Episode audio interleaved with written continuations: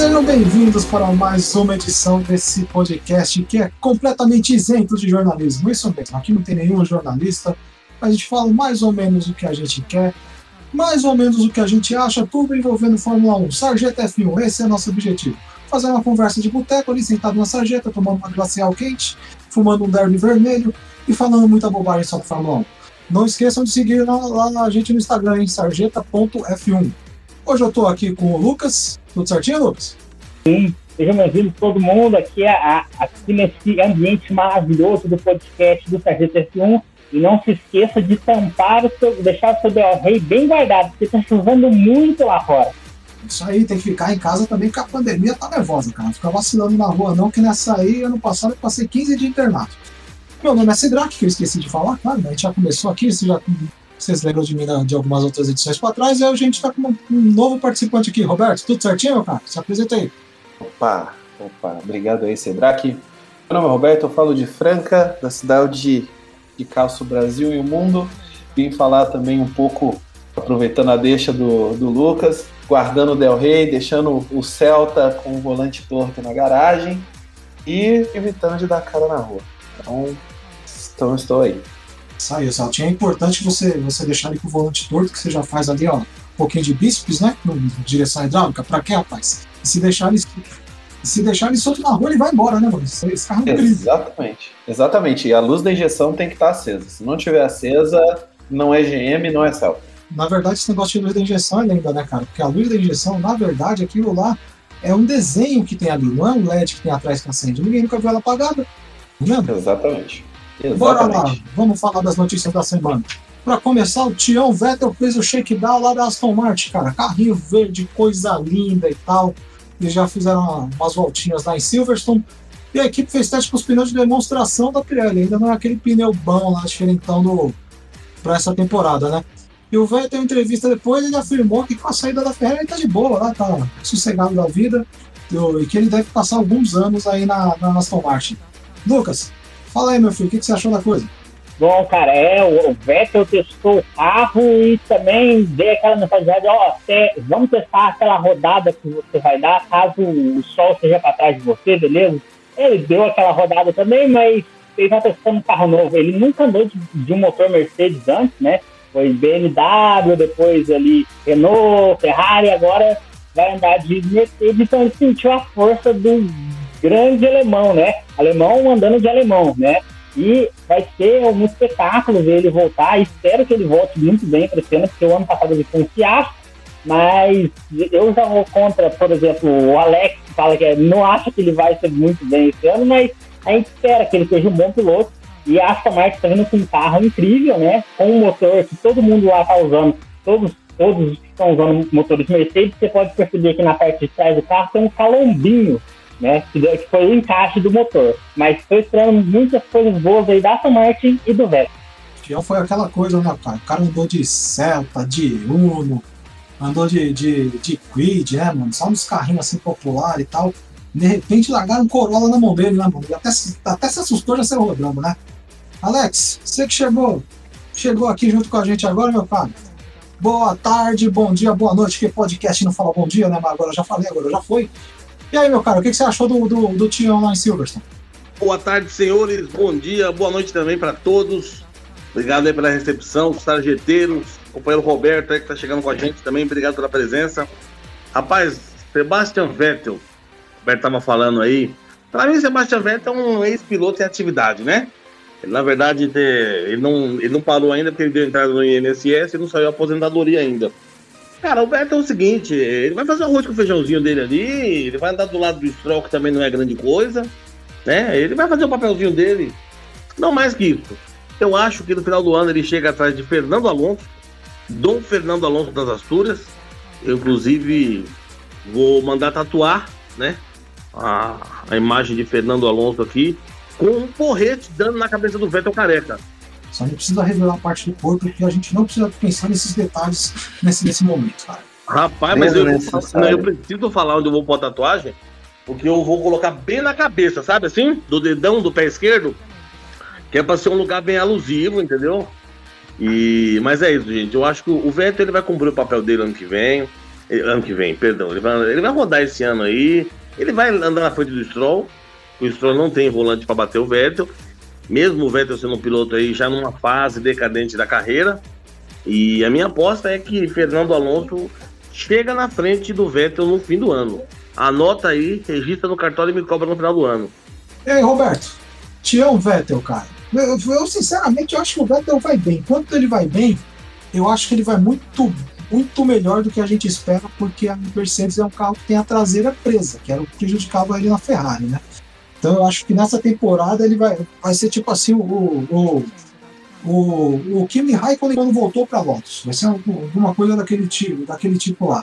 O cara que ninguém esperava nada, que estava ali só para roubar, dar uma enganada, meio vampeta do Flamengo, né? mas ele, eu acho que ele vai chegar, vai andar bem, vacilar, vacilar, ele vai ser o terceiro no campeonato. Roberto, o que você acha? Rabo preso? É, o carro, o o rabo preso. É, tem que ser um carro, um piloto que gosta de um, de um carro mais traseiro, né?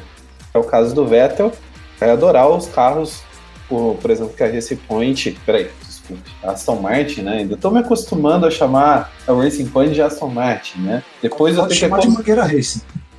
Mangueira Racing, tá, tá mais para Mangueira Racing. Mas o grande X a questão em relação ao Vettel é realmente ele até a, a, jornada dele lembra bastante a do próprio Raikkonen, né? Quando ele saiu é, da Fórmula 1, saiu desmotivado, porque a Ferrari tem esse, esse grande defeito, né? É aquele piloto que não que não consegue sucesso nela se estraçalha por dentro, né? E agora tendo uma oportunidade de renascer, né? De começar do zero na Aston Martin. Acho ele vai ter um relativo sucesso. Olha, Alex, vou contra você. Não vou, não vou apostar uma tatuagem, mas eu acredito que o Vettel tem potencial aí. Se o Stroll não der nenhuma estrolada, de levar o Racing Point a ser o terceiro no campeonato com tranquilidade, viu? Eu volto a afirmar que Vettel, esse piloto em atividade, tá esperando o INSS mandar a carta aí para ele poder parar. Mas tamo junto, Roberto. Um abraço. Você falou aí do caso que o Stroll não dá uma estrolada, eu acho mais fácil chover canivete. Mas vai, vai que ele melhora um pouco, mas ele vai sempre dar, dar as estroladas dele, né? Isso mesmo. O Stroll, ele precisa botar a cabeça no lugar, né? Porque eu acho que o pai dele tá investindo dinheiro demais para ele ficar dando estrolada. Então, esse é um ano muito de definição é, eu acredito aí, da, do, da própria carreira do Stroll. E antes ele falava que não tinha carro, que a equipe era ruim, foi para uma equipe melhor. Aliás, o pai dele comprou uma equipe melhor, investiu. Aí ele achou que o Pérez não era um bom professor, agora está trazendo o Vettel. Se ele não começar a dar resultado, eu posso ser o pai mais paciente do mundo, mas eu também não, não tô afim de queimar dinheiro. Não, gente, mas eu, eu, pensando aqui, eu não lembro de, de estrolada muito grande ano passado. Eu lembro daquela batida dele no, no Mugello, mas aquela batida lá foi, foi o pneu que foi embora e tal. O, Stroll, ele, ele melhorou. Aquela coisa, insistiu, insistiu, insistiu, melhorou. Ele melhorou para ficar médio. Nesse médio que ele chegou no passado, eu, eu acho que ele não vai, não vai evoluir muito. Ele vai ficar nessa aí, vai ser o piloto que vai entrar para a história como o, o, o cara que comprou a Fórmula 1 na prática, né? Mas eu, eu acho que ele não vai comprometer, não. Ele, ele, ele tá lá, vai marcar os pontinhos dele. Vai, vai ser menos decepcionante do que o Bottas, que é o cara da, da onde, de quem a gente fica esperando muito. Ele, dele a gente já não espera muito, então qualquer coisinha que rola ali a gente vai ficar feliz. Sim, sim, sim. Eu vejo o, o Stroll fazendo um paralelo com o piloto das antigas.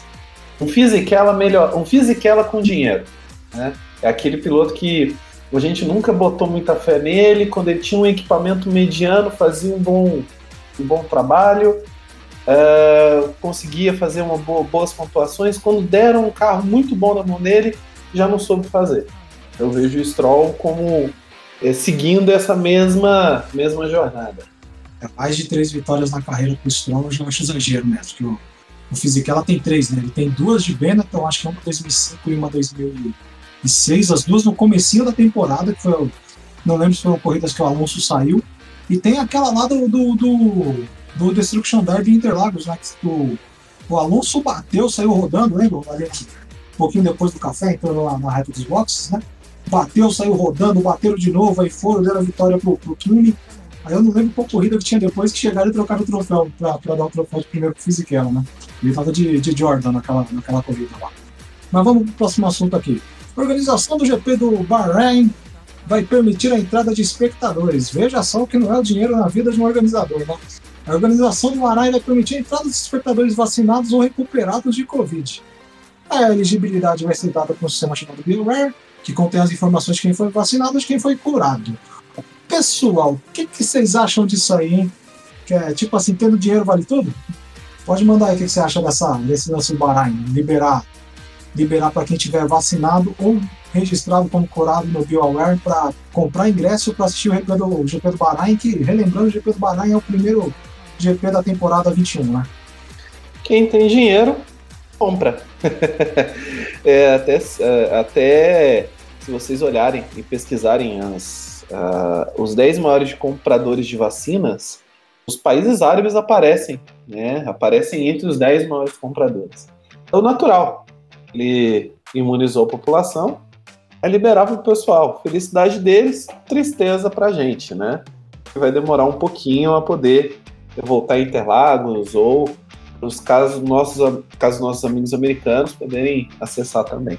É, eu concordo com isso aí, cara. Se o pessoal tá vacinado, não tem motivo pra, pra não deixar entrar. Se tem lá um registro pra mostrar que o cara foi curado, tudo certinho, deixa o cara entrar. O, o, o que precisa é, quando possível, voltar para a vida mais normal, mesmo que seja para um grupo de pessoas, né? Você concorda com isso aí, Alex? Ah, eu concordo. Acho que, primeiro que quem, quem tem dinheiro conta história, né? É o bordão do companheiro lá. Aí. É, quem tem dinheiro conta história e, e, e os países árabes lá, dinheiro é um negócio que não falta. Pelo contrário, dinheiro brota, né? Então, assim, cara, se você tiver que fazer essa mesma iniciativa aqui no GP de São Paulo, por exemplo, no Brasil com Z, cara, vai aparecer atestado de vacina. Depois que terminar a prova, vai ver que tem um monte de blogueira falso. O controle é muito difícil. Agora, um país de primeiro mundo, em que eles são recorde aí de, de, de, de compra de, de, vacinas, né? Eles têm um controle legal. Ah, eu acho que bem controlado, bem feitinho, como eu tenho certeza que vai ser, não vejo problema nenhum. Eu acho que não dá para implantar isso no GP de São Paulo por causa da bagunça, entendeu? Você já imaginou o tanto de formulário do SUS que vão, que vão inventar, e vão vender lá na porta do, do, do autódromo? Lá não, aqui, né? Que eu tô no quintal aqui, né? Vão lá no Lago 13 buscar a gente já tá ali na fila do, do, Avenida Interlagos, ali na frente do posto de gasolina, né? Só com o bração de fora lá, o maluco injetando óleo, injetando óleo, falando, não, cara, você tá vacinando, pode ir lá, toma seu certificado. É, cara. Não tem problema, a partir de agora vocês vão embora. É porque, assim, Interlagos, você sabe que Interlagos, na verdade, é o triângulo ali da auto-obsessão, né? Do Isso. lado de baixo você tem a favela da paz, do lado de cima, você tem o bairro realmente de Interlagos, que é um bairro mais nobre. Uhum. E do lado posterior, você tem Cidade Dutra tal, que é são bairros de classe média, vamos dizer assim, né? E, e assim, cara, ali na parte baixa, mano, os caras vendem cobertura em cima do barraco pro cara assistir o, a corrida, entendeu? Você imagina que o cara não vai vender ali um atestado de vacina. Então, acho que lá no Bahrein, opa, outra história, outro mundo, né? Até porque lá os caras põem ladrão cortando na mão. Então, quem é que vai dar de doido, né? Cara, Isso vai aí. funcionar e vai ser sucesso. E volta de quem tem dinheiro conta história e faz direito, né? Vem por aí mesmo, Lucas.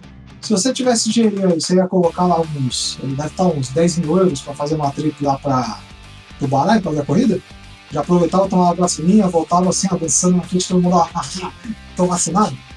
Então, cara, eu acho que assim, é... o circuito do Bahrein, o dono do circuito, ele deve ter, para fazer isso, ele deve ter feito um acordo realmente com a 1, porque a Fórmula 1, no momento, né, tudo está passando por questões de quarentena de cada pessoa ali dentro, né, tanto o piloto, quanto uh, os membros da equipe, quanto a equipe jornalística, quanto, nossa, até o cara que balança a bandeira lá, o pista, está passando por esses procedimentos.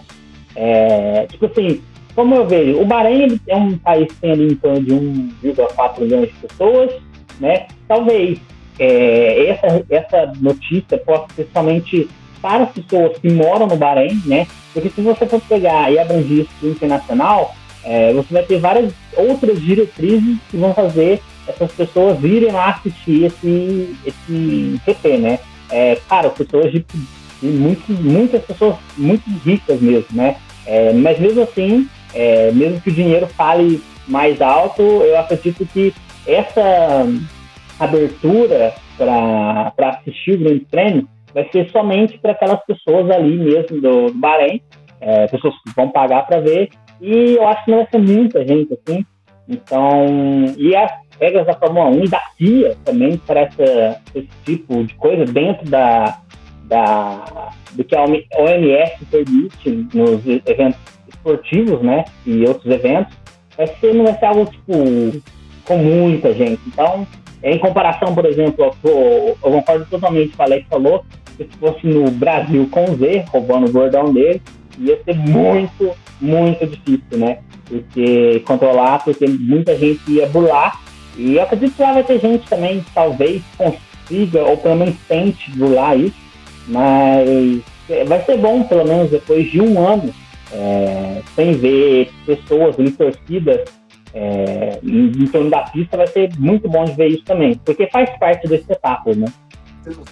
Coisa de aquele sentimento de um eterno, eterno videogame que não tem, não tem, não tem recurso gráfico para simular arquibancada, né?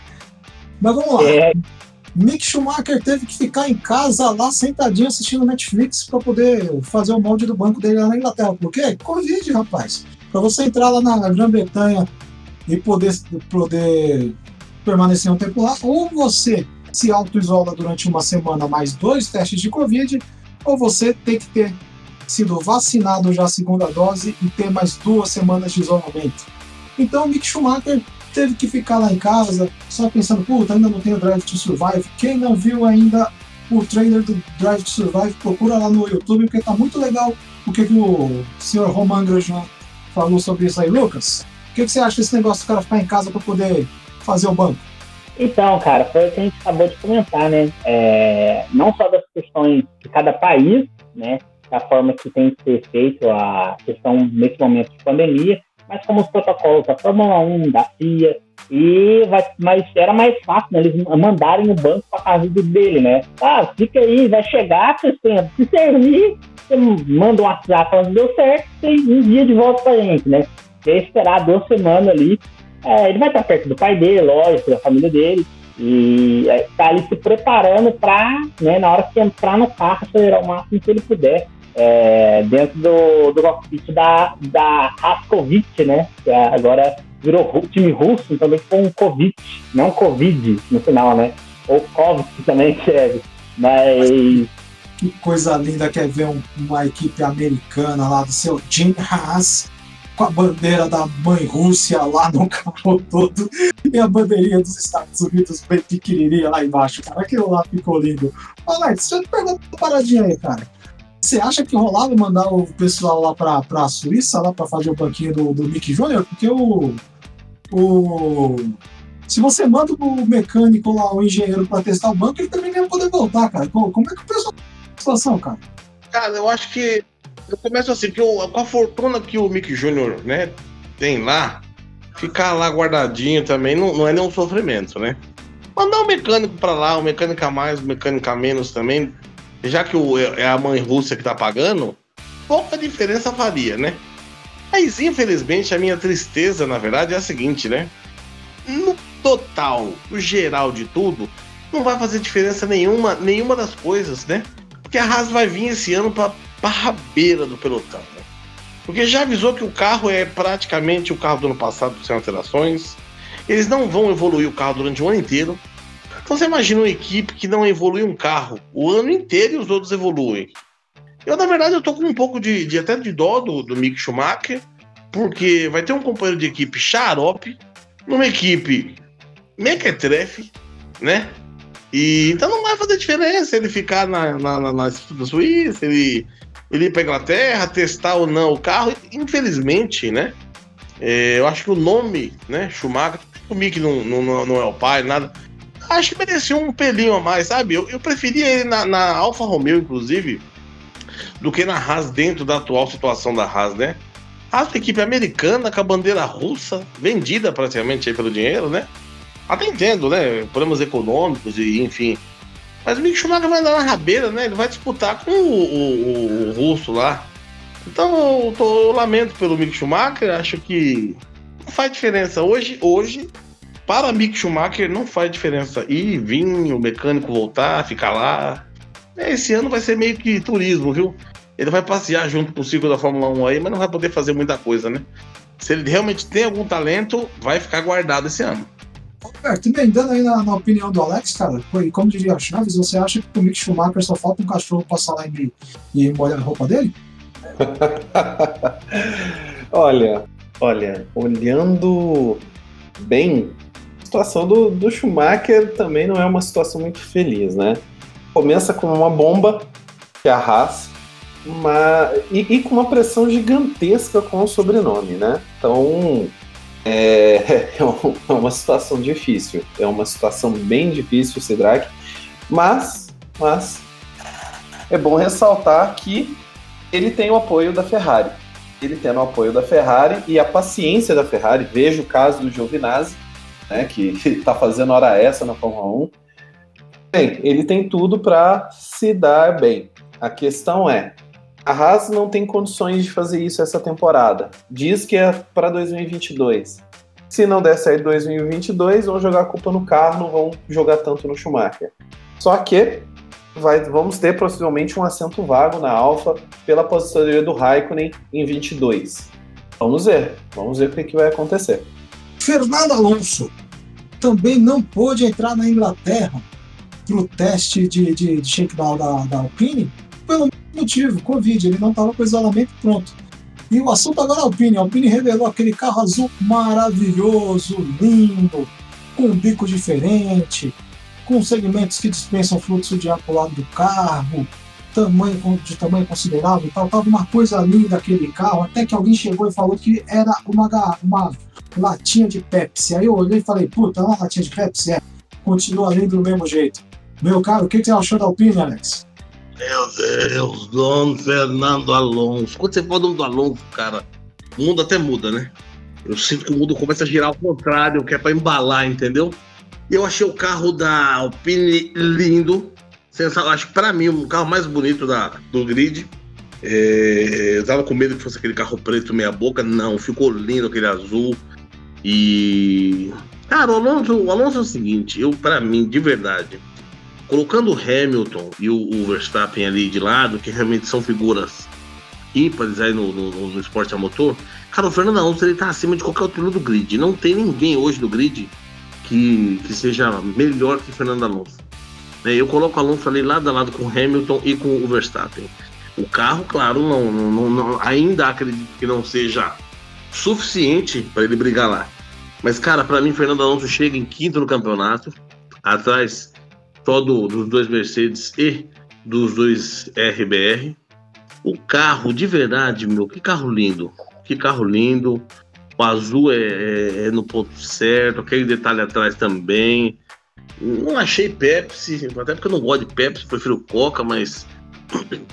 Cara, de verdade, eu acho que a, a volta do Alonso é um negócio, para mim, já marcante por si só. Ele não poder ir lá, eu acho absurdo né? Porque se fosse Jesus, podia. Aí só porque o Alonso não pode, né? Eu vou conversar com o Zé Gatão aqui, que tem uma pista aqui em Piracicaba, vou ver, vou negociar com ele aí, o Fernando Alonso vir aqui dar umas voltas. Porque o Fernando Alonso com a mão amarrada nas costas vai dar um show no Vettel. E a Alpine, cara, de verdade, é com o Ocon testou, de verdade. O Ocon acho que é um piloto assim, razoável. Razoável. Não é nada mais que isso. Mas se, o, se a Alpine tivesse um piloto um pouquinho melhor na segunda vaga, brigava com a McLaren pelo terceiro lugar no campeonato, viu? A McLaren realmente acho que vem mais forte que a Alpine. Embora o, o, Alonso seja um baita de um piloto, mas sozinho também não consegue milagre. Mas é isso. Acho que a regra. A regra, é. Eu brinquei, eu brinquei com, com, com o lance, mas regra é regra, né? Não pode um, não pode todos, tá tudo certo. Mas. Cara, Fernando Alonso tá voltando. Precisa falar mais alguma coisa? Dom Fernando Alonso. O, o como você falou dele, eu pensei numa comparação para ele, cara. Acho que a única comparação que eu chego pro Ocon é que ele é a azeitona da pizza de calabresa, cara. Se, ela tá, se ele tá lá ou não tá, ninguém liga, velho. Exatamente. Não faz a menor diferença. Não faz a menor diferença. Criou uma tremenda expectativa lá que fosse um piloto que ia gerar uma tremenda confusão, ia ter roda com roda, capacetada, cuspe, ia mijar no carro do, do, do companheiro de equipe. Ano passado ele não fez nada, nada, nada. Se ele não tivesse aparecido em alguns GP, tivesse mandado o Huckenberg no lugar, ninguém ia sentir falta do Ocon.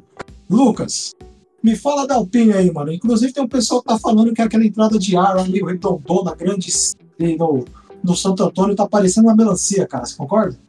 Então, cara, é, eu tive a mesma impressão que você quando você falou da Pepsi, né? É, eu sei que eles não vão patrocinar esse podcast, mas. Ficou parecendo estratégia, né? Que se você vê o carro da Alpine de cima e pegar uma latinha de Pepsi e deixar ela de cabeça para baixo, é exatamente na mesma proporção, cara eu olhei primeiro, nossa, carro lindo, mas às vezes alguém soltou Pepsi. Aí a minha mente foi só distorcendo a imagem. Meu Deus, cara, é mesmo.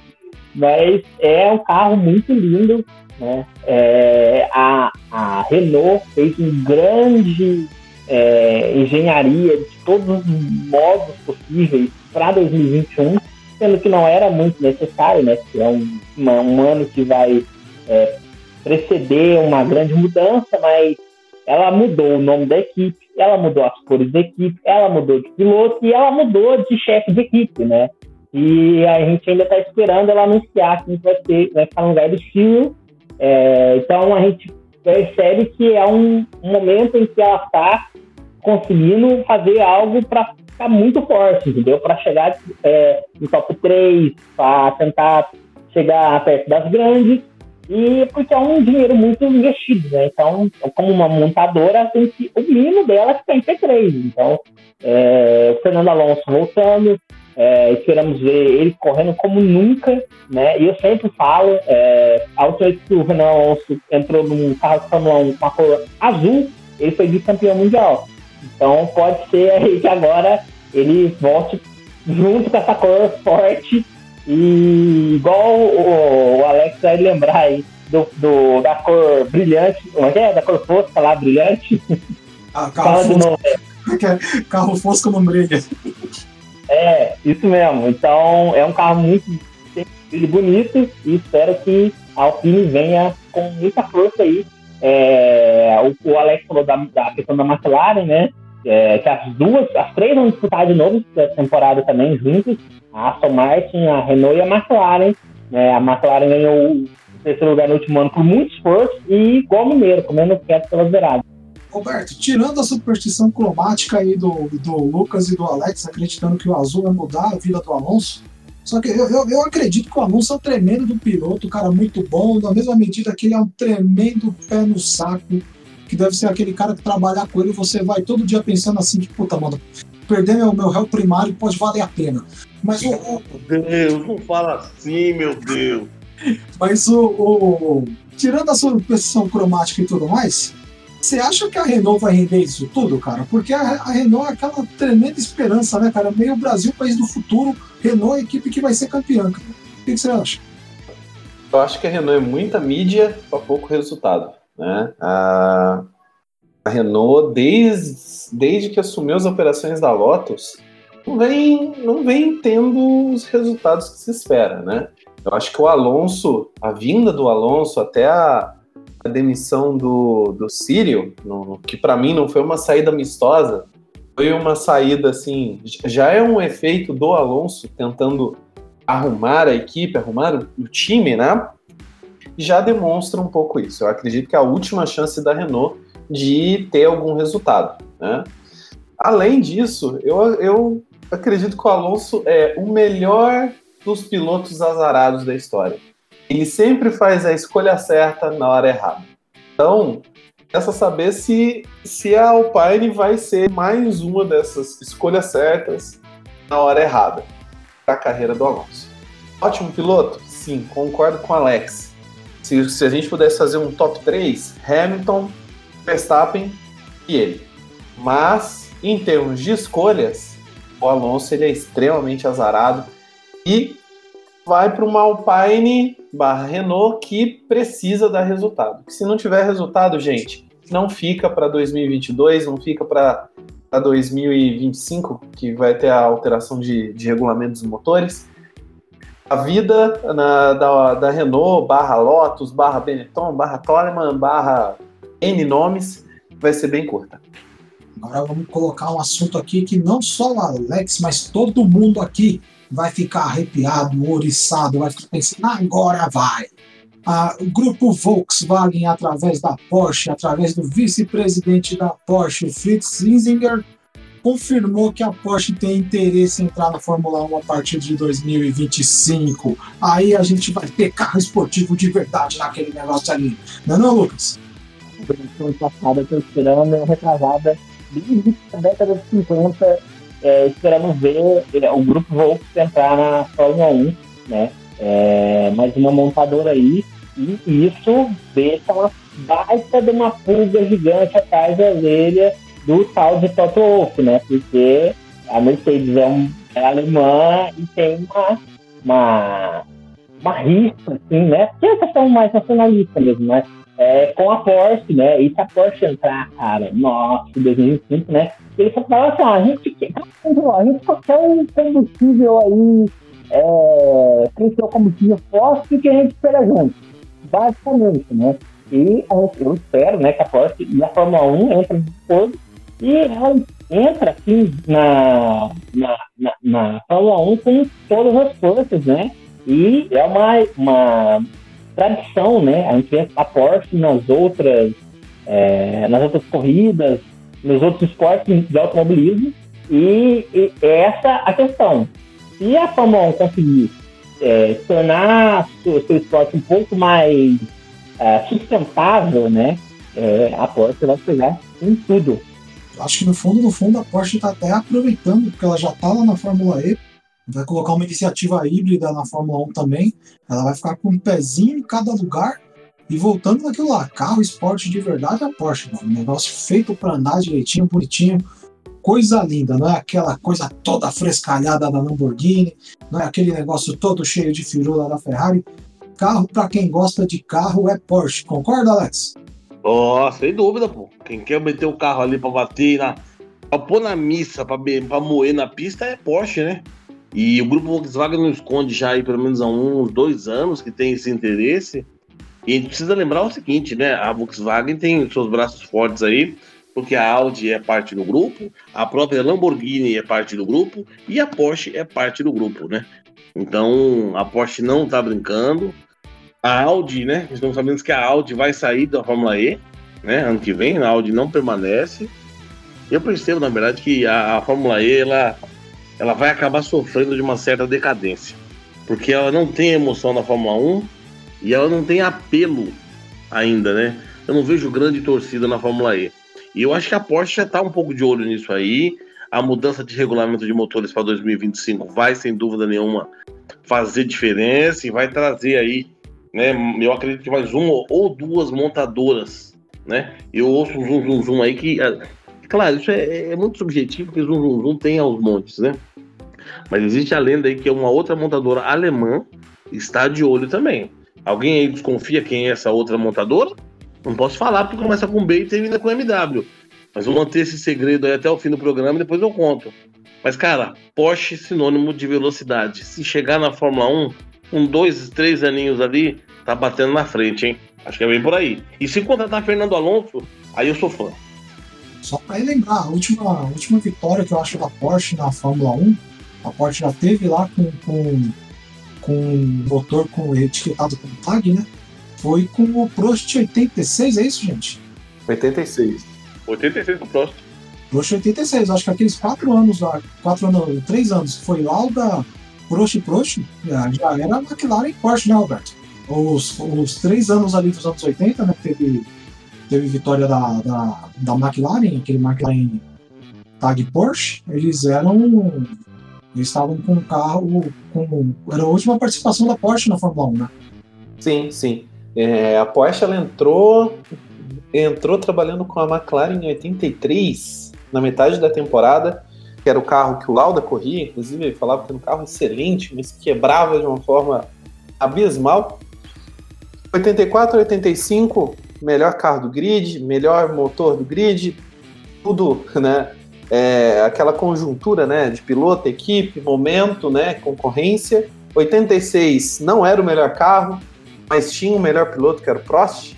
87 e o Nelson, que dispensa maiores, foi, o melhor campeonato da, dos três do Nelson, foi o melhor de cabeça, né, de estratégia, foi de 87, e encerrou o ciclo dele aí. Acho que é interessante ver é, sobre esse zoom, zoom, zoom da, da, da Volkswagen. É, acho que pouca gente está prestando atenção é a questão é, da saída da Honda. Aí vocês vão falar, putz, o que, que tem a ver, né? A Honda, querendo ou não, ela tinha know-how de desenvolvimento de motores é, V6 turbo, né, motores híbridos. E esse know-how ela transferiu, está transferindo agora para a Red Bull. A Red Bull ela é fabricante de energético, ela não é fabricante de motores.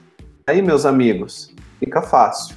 Lá em 2012, 2000, 2010, 2011, 2012, quando o regulamento V6 é, realmente saiu do papel, houve o, o rumor mesmo que a Volkswagen iria entrar numa parceria junto com a Red Bull. Veio o Dieselgate, mudou a história, mudou a vida da, do grupo Volkswagen, que se viu obrigado a, a, a trazer as tecnologias elétricas, híbridas, até para limpar a imagem.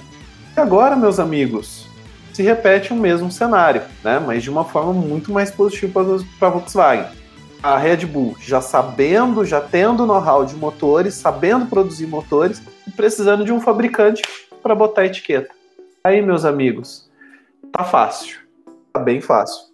Esse caminho é bem possível. Só, eu só fico meio triste porque eu queria ter mais equipes na Fórmula 1. Eu gostava daquela época até que tinha, tinha pré-qualifying, tinha 30 e poucos carros, tinha Colone, Andréa Moda e tal. Eu, eu, gosto de uma equipe vagabunda que não serve para nada e só tá lá para gerar confusão no meio da corrida.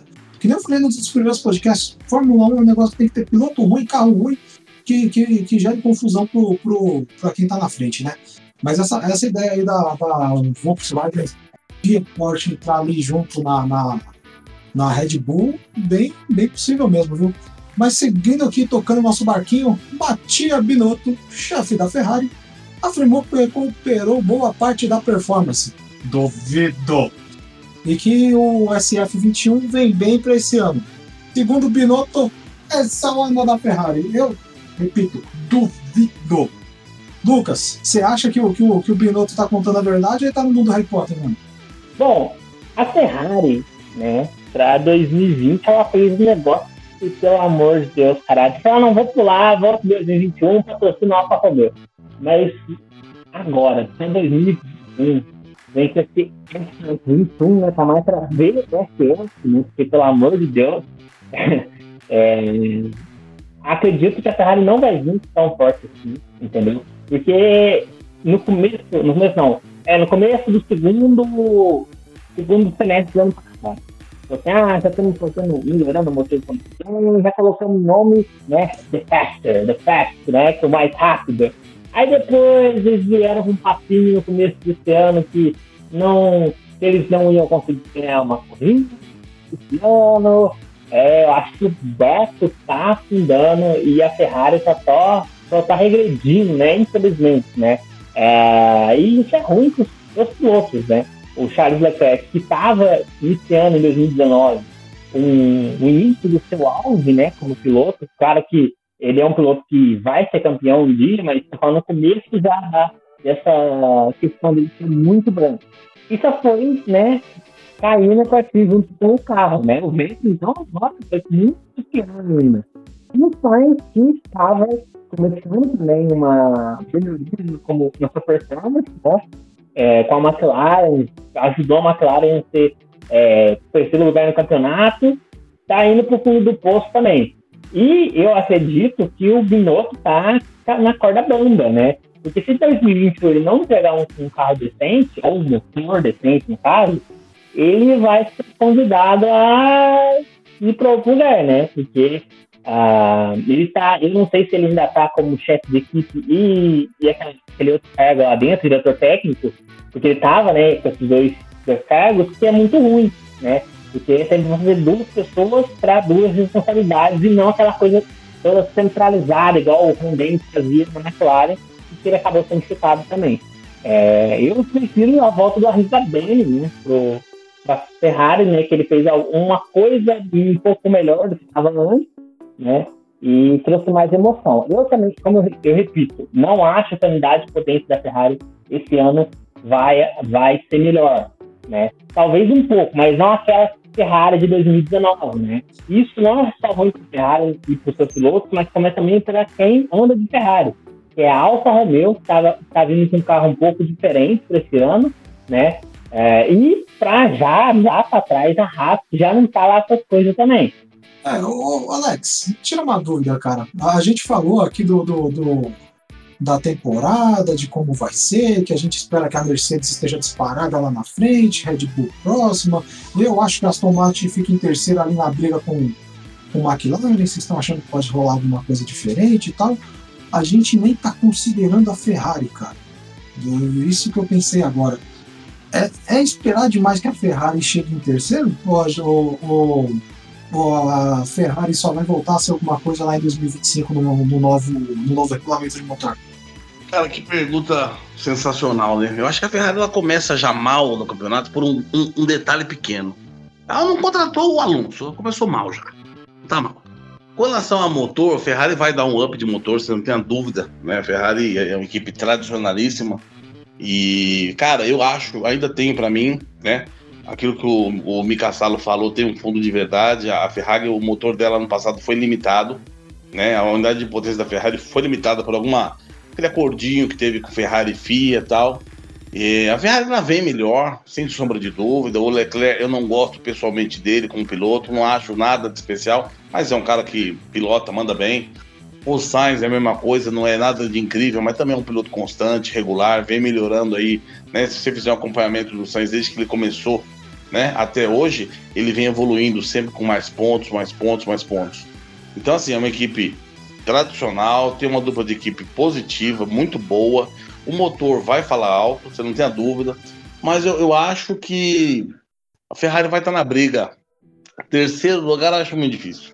Eu acho muito difícil porque McLaren, Aston Martin e a, a própria Alpine vem forte, né? Até porque a Alpine contratou o Alonso, já começa bem por aí. Já começa com 20 pontos na frente dos outros. Mas a Ferrari, em campeonato nenhum de piloto, a gente pode, de piloto e de construtores, a gente pode excluir a Ferrari, né? Eu acho que a Ferrari ela vem forte, ela vem bem, comparado com o ano passado, é claro, né?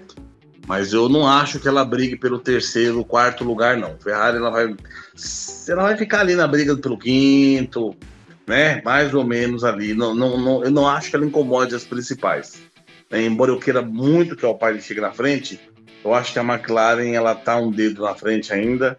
A Aston Martin, embora tenha achado aquele carro verde Palmeiras horroroso, mas também acho que eles vêm com né, o motor Mercedes, eles vêm com a bagagem da Mercedes. E a Ferrari ela vai brigar ali, né? Do, do quarto, quarto, olha, o quarto lugar para Ferrari é campeonato do mundo, né? Mas acho que é de quinto para trás. Começo a desconfiar que o Alex deve dinheiro pro Alonso, cara. Eu nunca vi uma, uma paixão tão grande e gratuita assim. Roberto, o que, que você acha, cara? A Ferrari vai estar tá ali no, no vai estar tá ali no bolo da Fórmula 1,5, vai estar tá mais perto lá do Fórmula 1, Fórmula 1 que é quase Fórmula 2, que é a, que é a Haas e a Williams, ou vai chegar na Fórmula 1 mesmo, que é Williams e Red Bull? Olha, 21 para Ferrari é um ano para se esquecer, tá? É, até pelos comentários, pelas conversas e, e por tudo que vem se discutindo, é, a própria Ferrari vem descartando o ano de 21, né? Vem, vem usando talvez 21 para acertar os detalhes dela internamente.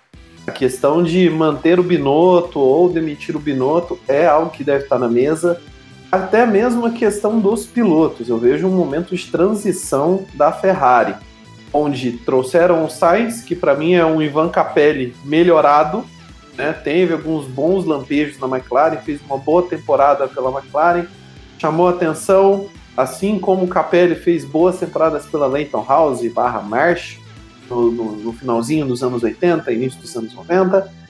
Trouxeram ele para Ferrari, só que eu acho que o Sainz não tem, é, talvez, pode ser que ele me surpreenda, mas é, não, não tem é, peito ainda para aguentar uma Ferrari. Tô seguindo a do Alex.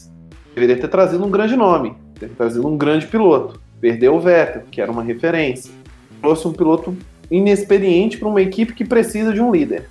Esse líder é o Leclerc? Não é o Leclerc, mas né, é, onde eu acho que 21 é um ano para se acertar. É, 21, em termos de resultados, para a Ferrari vai ser um ano para se esquecer. E o ano mesmo para a gente poder ver o que, que a Ferrari realmente vai nos poder é, nos, nos apresentar de performance é 22. É, todo o discurso parece que é 22. Boa, muito boa. O Torpedo tá de volta. Danilo Kvyat conseguiu um assento, rapaz. Quem diria? Ele vai ser piloto reserva da Alpine para a próxima temporada. Então, como o De o Van Dorn e o Hulk, que são pilotos reservas de, de todo tipo lá, rolando algum machucadinho de alguém, uma Covid, uma batidinha, não precisa morrer, é só se machucar um pouquinho. Talvez o torpedo apareça para animar as nossas corridas. Uh, Alex, você gosta de uma, de uma torpedada lá, Stroll? Danil Kvyat. É o Corvo. Cara, falar do Daniel Kvyat, eu tenho assim o mesmo entusiasmo e a mesma alegria em falar que minha mãe substituiu o açúcar por adoçante, sabe? Piloto inexpressivo, né? Não fez bolufas na Fórmula 1, nem o dinheiro do, do, do Mazepin ele tem. Cara, de verdade, contrataram ele porque precisava de alguém com superlicença, nada além disso. Piloto medíocre, né? Fórmula 1 trouxe, acredito que deve, deve atrair algum patrocíniozinho ali para para Alpine, mas igual aconteceu com o, o Kubica, né? Que tá lá na, na Alfa Romeo. Sem nenhuma expressão, sabe? Essa é a verdade. Não deve aparecer em lugar nenhum. E se, ah, cara, se, o que eu, eu acho ele é um piloto tão medíocre. Vamos imaginar que o Ocon tenha lá um, resfriado forte. É perigoso eles trazer o Hulk pra pilotar no lugar dele do que deixar o Kvyat. Kvyat de pilotinho mequetrefe, né, gente? Não, não, não, gosto.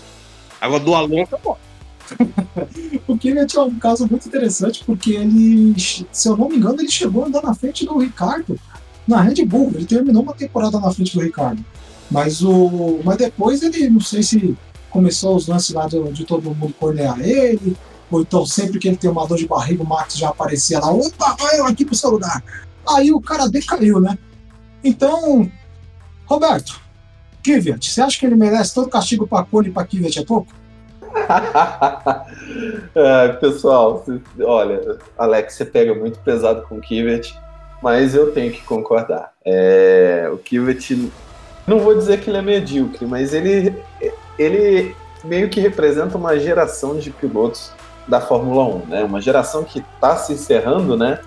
E eu coloco o Kvyat na mesma esteira que Petrov, é, Mazepin, é, o outro companheiro que o que, que foi companheiro do Stroll e eu nem lembro o nome dele. Ele foi tão inexpressivo, outro russo também. Eu jogo é, é, todos eles dentro do mesmo, dentro da mesma geração, né? Sirotkin. É, Sirotkin, isso. Obrigado, pessoal. Do Sirotkin. É, é um piloto medíocre, tá? Uh, bem assim abaixo do nível da Fórmula 1. Mas, mas não, não querendo descer o pau nele, né? É muito, né? Até porque você, Alex, já foi pontual. Eu acho que o, o a questão do Kvyat estar na Alpine é mais financeira do que funcional. Tá? O Kvyat, até onde se sabe, ele atrai bons patrocinadores. Que seriam bons patrocinadores? Patrocinadores que pagam antes da temporada começar. Tá? Isso aí Antigamente fazia diferença para a Red Bull, agora não está fazendo tanto, que a Honda injetou mais dinheiro, por mais que ela esteja saída, ela injetou mais dinheiro, mas são bons patrocinadores que injetam dinheiro independente se ele anda ou não, ou se ele só senta no carro para tirar fotografia. Mas sigo na sua, né? É, sigo a opinião do Alex. Não, perguntar pro Lucas um negócio aí. O, considerando o que o Alex e o Roberto falou, você acha que no fundo, no fundo, o Kivet é um Kubica que tem duas mãos? o Kubica tá lá só pra patrocínio, pô, pra, pra dirigir. Pô, pô, não, não, pessoal, abre um parênteses. O Kubica, olha, a gente tem que tirar o chapéu pro Kubica. Eu... Ah, o, cara, o, cara, o cara é fantástico, mas não, não, você que só tem uma mão, mano. Impressionante ele fazer o que ele faz no carro de Fórmula 1 com uma mão só, mas, pô, não, é, ali não tem como, cara. Aí, a gente, aí fica o pensamento, desculpa, Lucas. É, se o Kubica guia o que ele consegue guiar com uma mão, imagina o que ele faria com as duas. E de Williams ainda, né? De Williams. Esse ano vai estar lá de Alfa Romeo, mas de Williams. É, o, é um raciocínio a se fazer, né? um pensamento que ele, né? E se, né? E se ele não tivesse sofrido o acidente? Aonde o Kubica estaria? É uma besteira. Campeão do mundo. Como eu tô aqui é, pra gerar Discord, apesar de hoje eu estar tocando o programa. Lucas, vamos lá de novo. Quer dizer que o Kivet é o. É o, o Kivet é o Kubica que não tem braço de mata? Bom, é, eu acho que assim, o Kivet ele teve uma passagem até que consideravelmente mediana na Fórmula 1, né? É, no quesito de tempo, né? E eu lembro dele na Red, na Red Bull, ele fez um, assim, ao meu ver, ele fez um trabalho, uh, o que de entregar, ele fez o que ele tinha que fazer na Red Bull, né?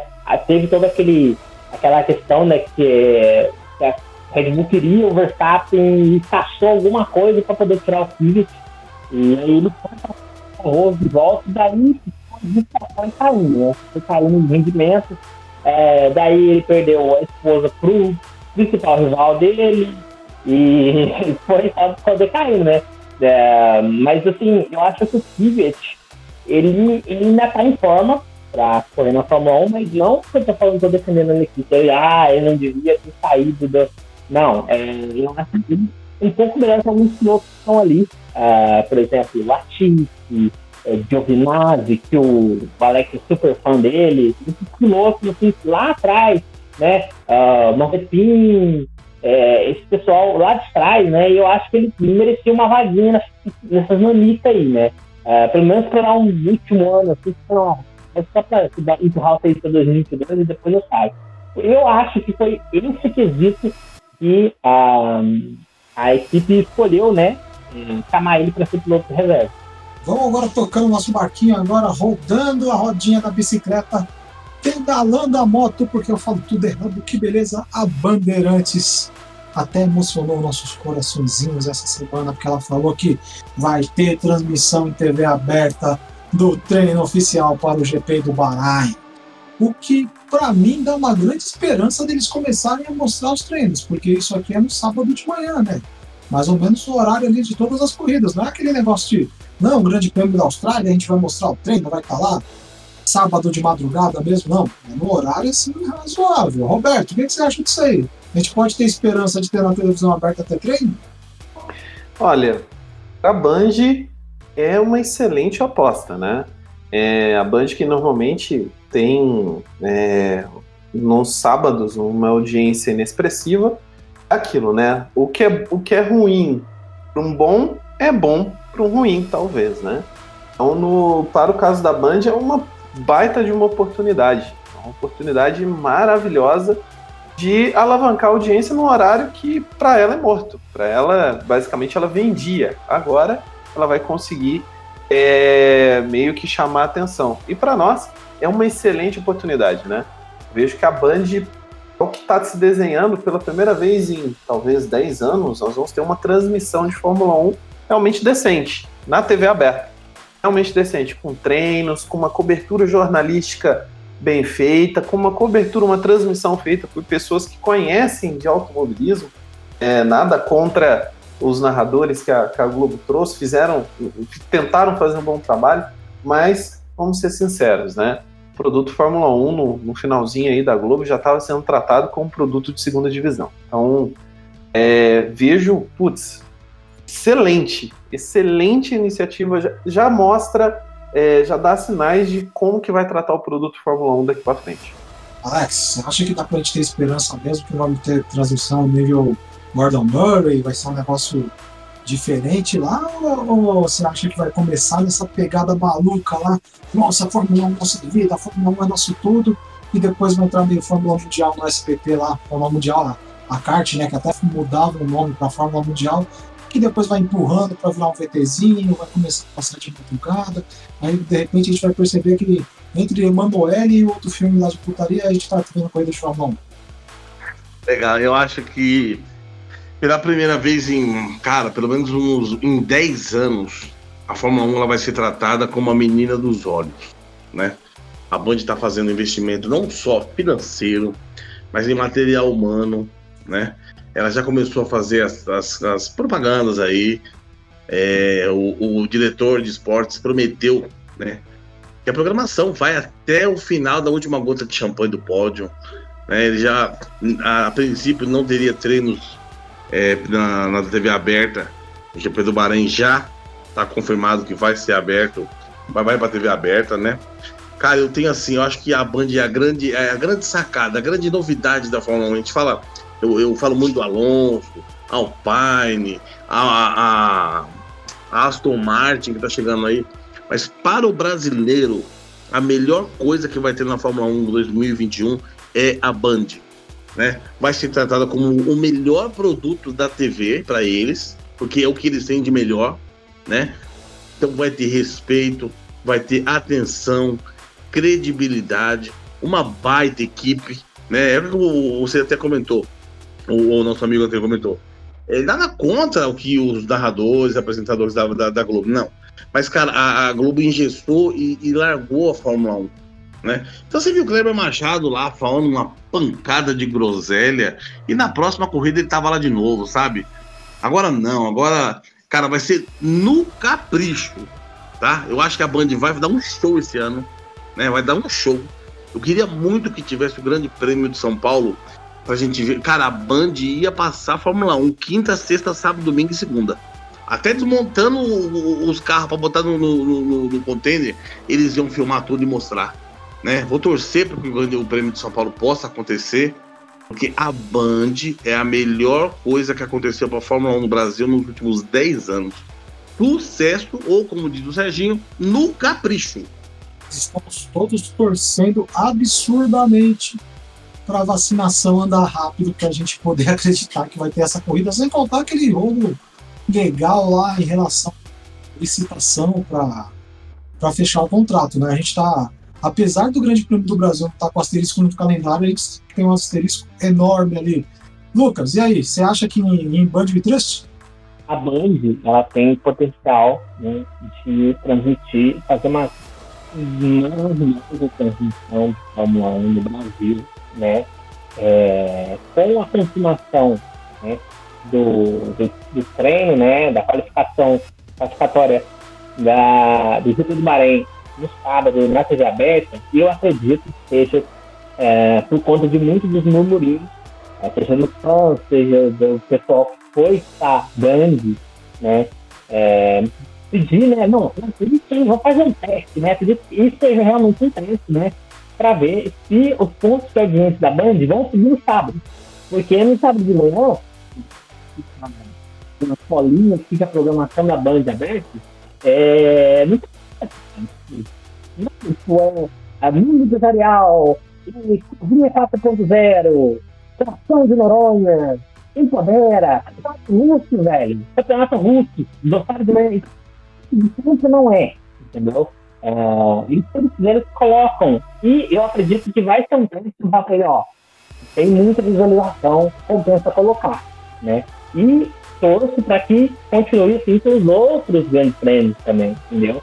É, e já que eles estão querendo mostrar que eles vão fazer da Fórmula 1 na Band um produto muito melhor, mais tratável que está acontecendo no Globo, então, mostrar, valeu. E agora, eles também têm um suporte concorrente, né, vamos dizer assim, né, é, que já vai vir como justamente desse ano, e claro que nem todo, né, que todos vão fazer, usar, usar é, essa plataforma, né, da Fórmula 1.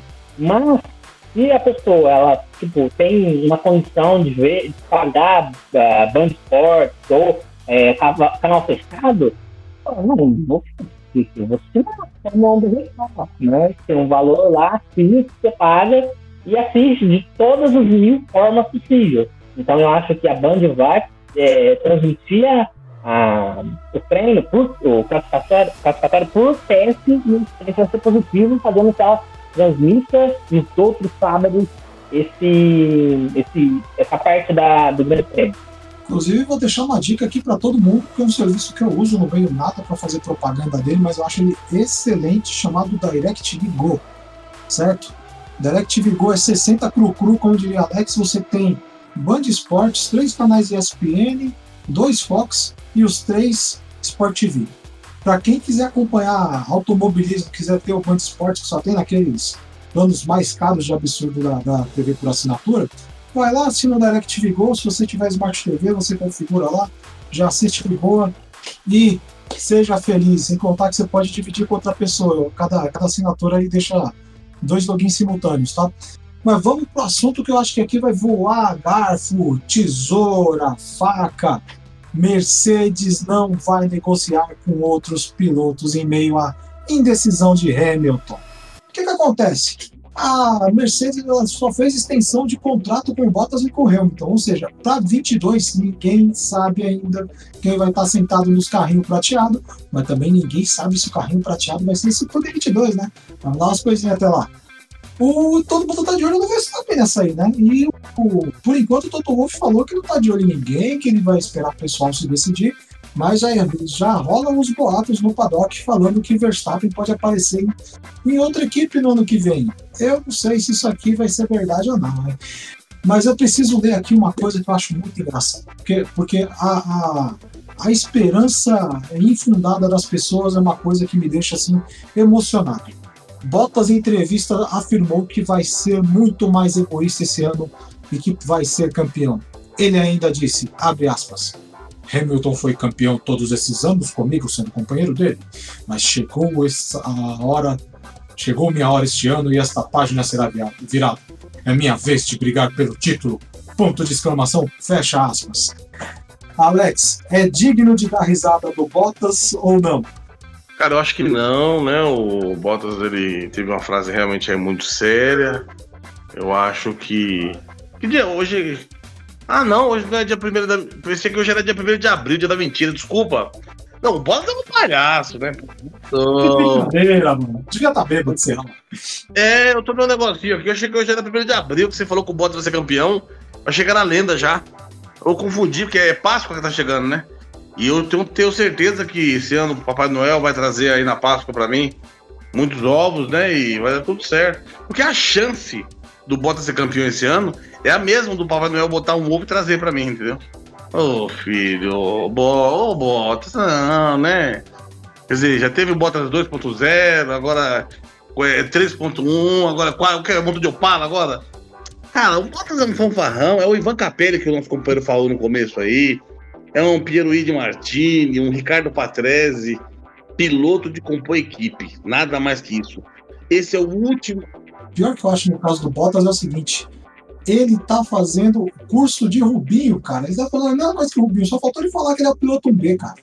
Não, Santo, não. Não pode falar do Rubinho. Depois do Alonso, o Rubinho é o cara, não. Eu, eu curto o Rubinho, mas esse, esse discurso aqui, cara, é igualzinho, mas voltando lá, tirando tirando o momento emocional de Bottas, ele estava assim mentalizando o que ele deseja de futuro que não vai acontecer. Esse lance do Verstappen na, na Meca, cara, o que você acha? Cara, eu também não, eu, eu para 22 não acredito. Eu acho que o futuro da, da Mercedes 22 é Lewis Hamilton e Russell.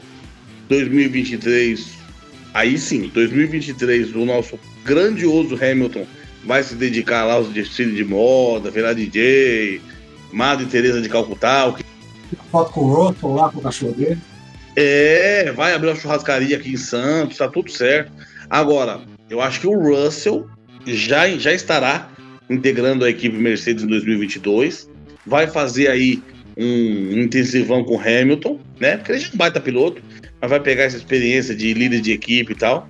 E aí, assim, cara, de verdade, para 2022, aí eu. 2023, aí eu já, já começo a pensar mais. Mas assim, precisa saber o que, que vai acontecer com o regulamento do ano que vem. De, vamos imaginar só, sem vislumbrar, né? Você já imaginou se ano que vem a Alpine, a Aston Martin ou, sei lá, a Ferrari se, vira o jogo e se torna a melhor equipe do grid? Aí o Verstappen vai deixar de querer ir para Mercedes para ir para essa outra equipe, né? E assim, de verdade, se a gente parar para pensar friamente, tem vaga nas outras equipes pro Verstappen. Você pega a Ferrari, cara, eles tiram o Sainz fácil para botar o, o, Verstappen. Você pega a Alpine, eles tiram fácil o Ocon para botar lá o, o, o, Verstappen. Você pega a, a própria McLaren, eles tiram o Lando para botar lá o moleque. Então, assim, eu acho que a, o futuro do Max Verstappen depende do futuro do campeonato do ano que vem. Quem é a equipe que vai realmente se destacar? Se manter o que tá aí, eu acho que em 23 o Verstappen tem chance de ser companheiro do Russell. Se não, se não for a Mercedes, aí vamos ver o que, que vai acontecer. Pode permanecer na Red Bull, McLaren, Ferrari, Alpine, enfim. A gente tem que aguardar. Mas a história do Bottas, eu acho que a história do Bottas é ainda pior que do corno do Kvyat. História sem nenhum fundamento, pé nem cabeça. Eu prefiro falar do, do adoçante que minha mãe usa. É muito mais legal. É, Steve é caluda, cara. Steve eu gosto.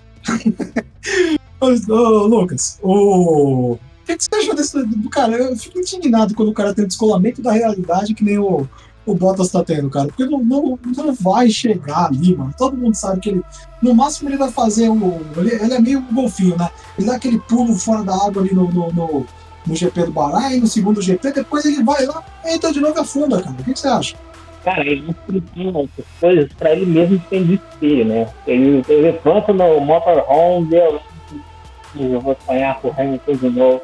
Aí ele vai a voz antes, eu sou a velocidade eu sou a velocidade, eu vou ter o 5.0 e vou ganhar do Hamilton. Aí na primeira, na primeira curva do grande prêmio do Bahrein, na hora que o Verstappen passar, ele fala, não vai dar! E acabou o campeonato do Bottas. Né? Eu acho que eu, eu, já falei isso aqui outras vezes. O, ano, o melhor ano do Bottas foi ano passado. Só, dali, da, daquele, da performance dele ano passado, ele não tá. Entendeu? E os outros pilotos que estão no grid estão, estão melhorando essa performance a cada dia mais. E ele sofreu muito por Verstappen no ano passado. Então, já que a função dele ser o P2, e ele agora não precisa nem ser o P2, tem que ser 3, e talvez tenha um o Pérez não está crescendo muito, talvez até P4, ele não vai nunca essa bola toda, nunca. Só talvez é, no dia 31 de fevereiro, mas, ou então no dia 1 de abril. É, eu acho muito difícil, até nesses dias isso acontecer.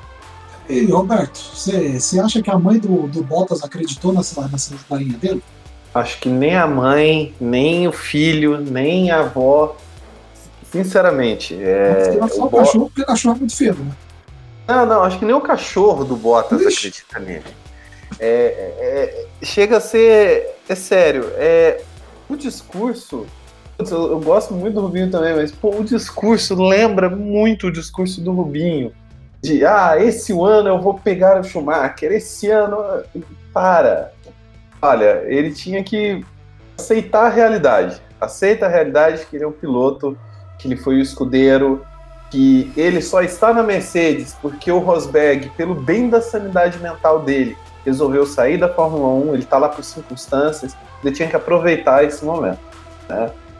É, num, é, o Bottas, ele, é, é, ele, eu escuto essas coisas eu fico pensando o que passa pela cabeça dele, né? Ele quer jogar para a torcida, ele quer criar alguma pressão, eu não sei. É, é, é, difícil pensar o que passa na cabeça dele.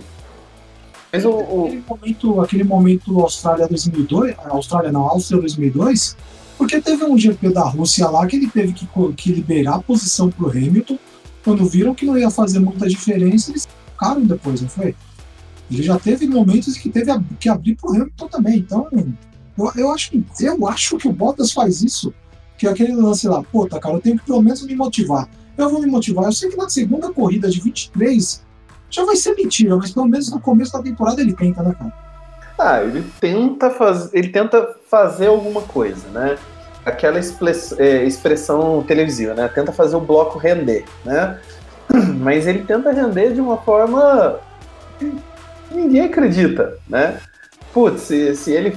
É, é, é, aquilo, né? Não, estou dizendo pra, nem no sentido de motivação, mas no sentido de.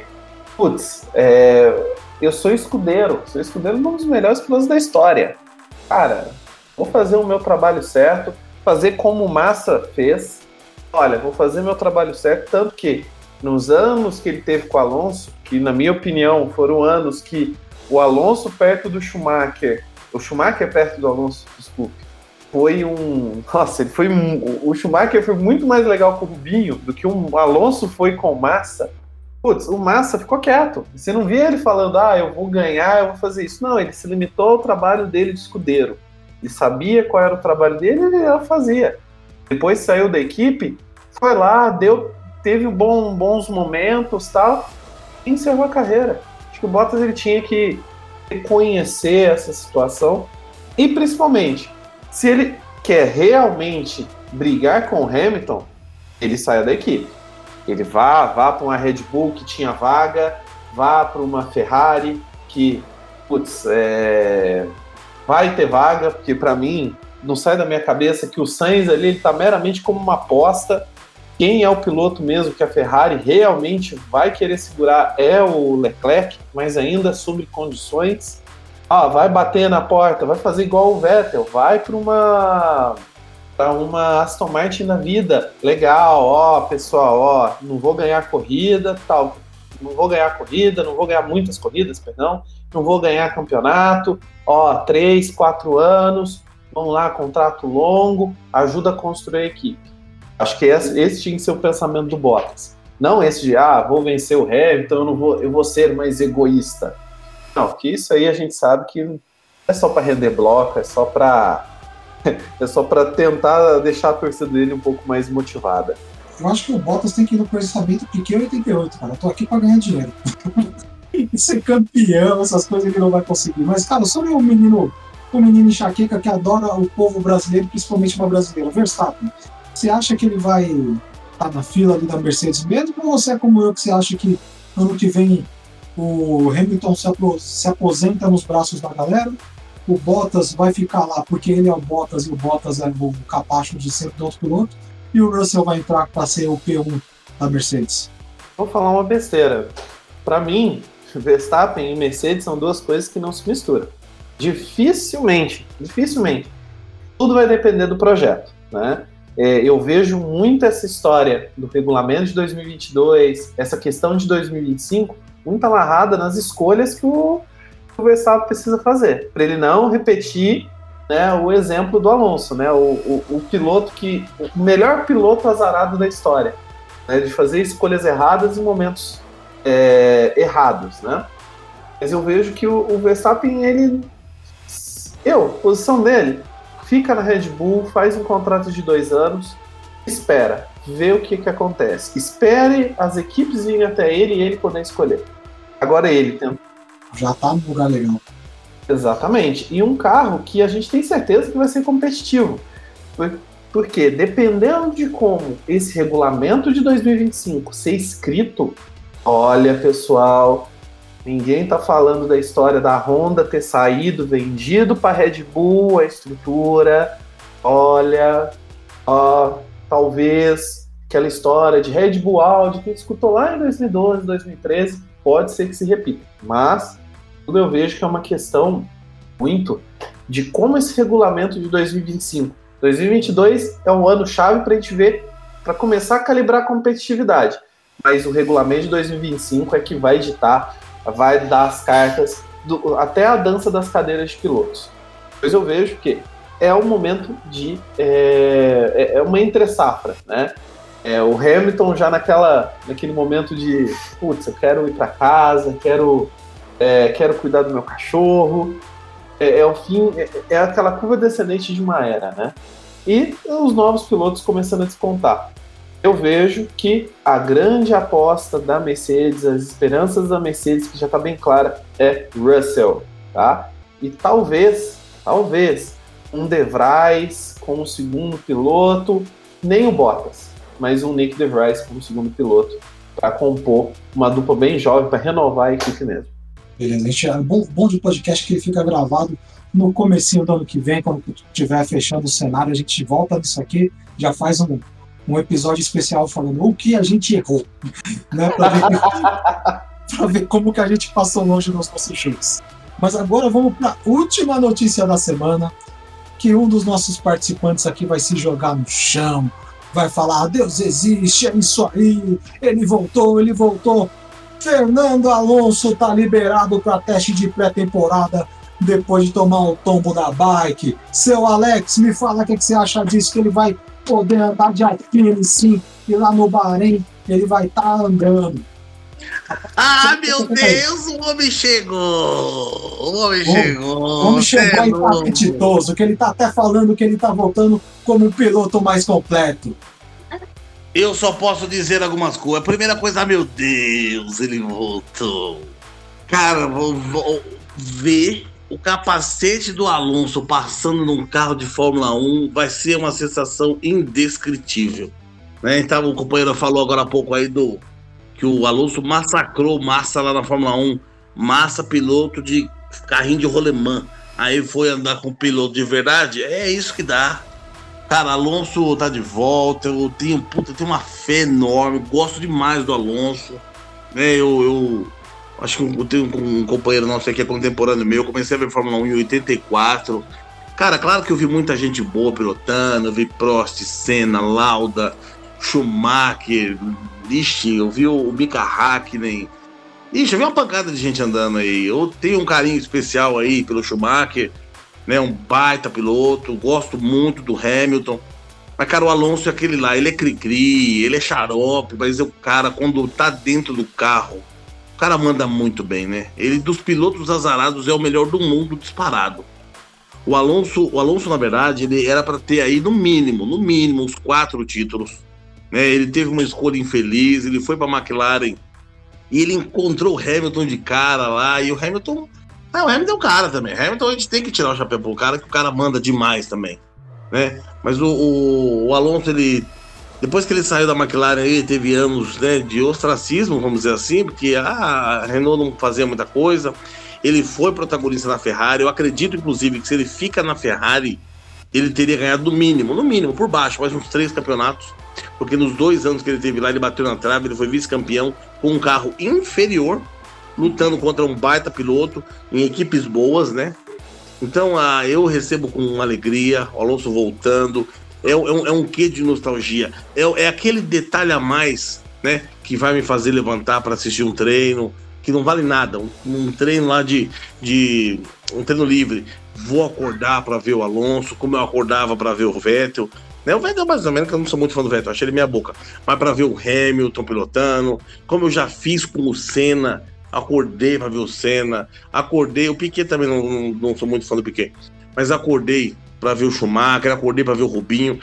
E, cara, tô ansioso para a primeira prova. Né? Eu, sou, eu, eu vou no mercado uma semana, eu vou fazer uma compra legal. A minha TV, eu comprei uma TV de 75 polegadas, porque eu quero assistir esse ano eu quero ver o Alonso voltando. Ele não vai ser campeão. Tem essa, eu tenho essa, essa, essa, essa certeza. Mas eu quero ver o Hamilton bater os recordes. E eu quero ver o Alonso voltando firme, voltando forte. E anota de novo aí, hein? Final do ano vocês me cobram. Alonso fica na frente do Vettel, porque é muito mais piloto. É isso aí, Fernando Alonso, última frase. Ah, meu Deus, ele voltou! É preciso que você se comprometa com uma coisa muito séria aqui. Se tivermos realmente o Grande Prêmio de São Paulo nessa temporada, você irá com o seu dorso nu para Interlagos com a seguinte frase escrita: Alonso me engravida? Pode deixar anotado aí. Se o GP de São Paulo acontecer, estará no meu dorso. Alonso, me engravida, por favor. Tem que assumir um compromisso muito sério. Lucas, você também vai, vai com Alonso me engravida ou você vai ser mais discreto? Ah, não não, não sou, não é da minha índole tal frase no meu corpo, mas é, a questão do, do Alonso liberado é bom saber, porque para indicar que foi apenas, apenas ele, um acidente leve que aconteceu com ele, né? Ah, e espero que ele seja bem melhor, né? É, eu não sei como é que está a questão do treinamento dele depois do acidente, né? Se ele voltou a treinar, se ele só agora, com a notícia que ele pode retornar, ele vai voltar a treinar, porque eu sigo alguns pilotos no Instagram e sempre tô vendo eles treinando pescoço, principalmente, né? Pescoço, as pernas e tal. Ainda não tem muito por essa razão dele não ter, não ter falado, né? O que ele estava fazendo nesse momento. Mas eu acredito que ele esteja também treinando. É, eu espero que ele venha, venha forte de novo, né? É, eu acredito que nas três primeiras corridas ele não tenha ainda pegado no, jogo, por ter estado um tempo fora, mas eu não acredito que vai ser uma coisa muito distante disso, muito longo, né? Que a pessoa demorar um ano inteiro para não se separado, né? Ele correu outro, em outros, outros esportes de automobilismo. Então, ele vai vir, né? É, preparado. E o, o Alex aí tá todo alegre com essa notícia maravilhosa do grande Alonso do Alpine, retornando para pré-temporada, né? É, pela Alpine. E esperamos ver ele. E, e, e realmente também concordo com o Alex eu pretendo acompanhar a pré-temporada para ver o Alonso e, e, ver como que ele vai se sentir dentro do carro e o tempo que ele vai fazer. Não só ele, mas também com todos os, os pilotos que estão em casa nova, né?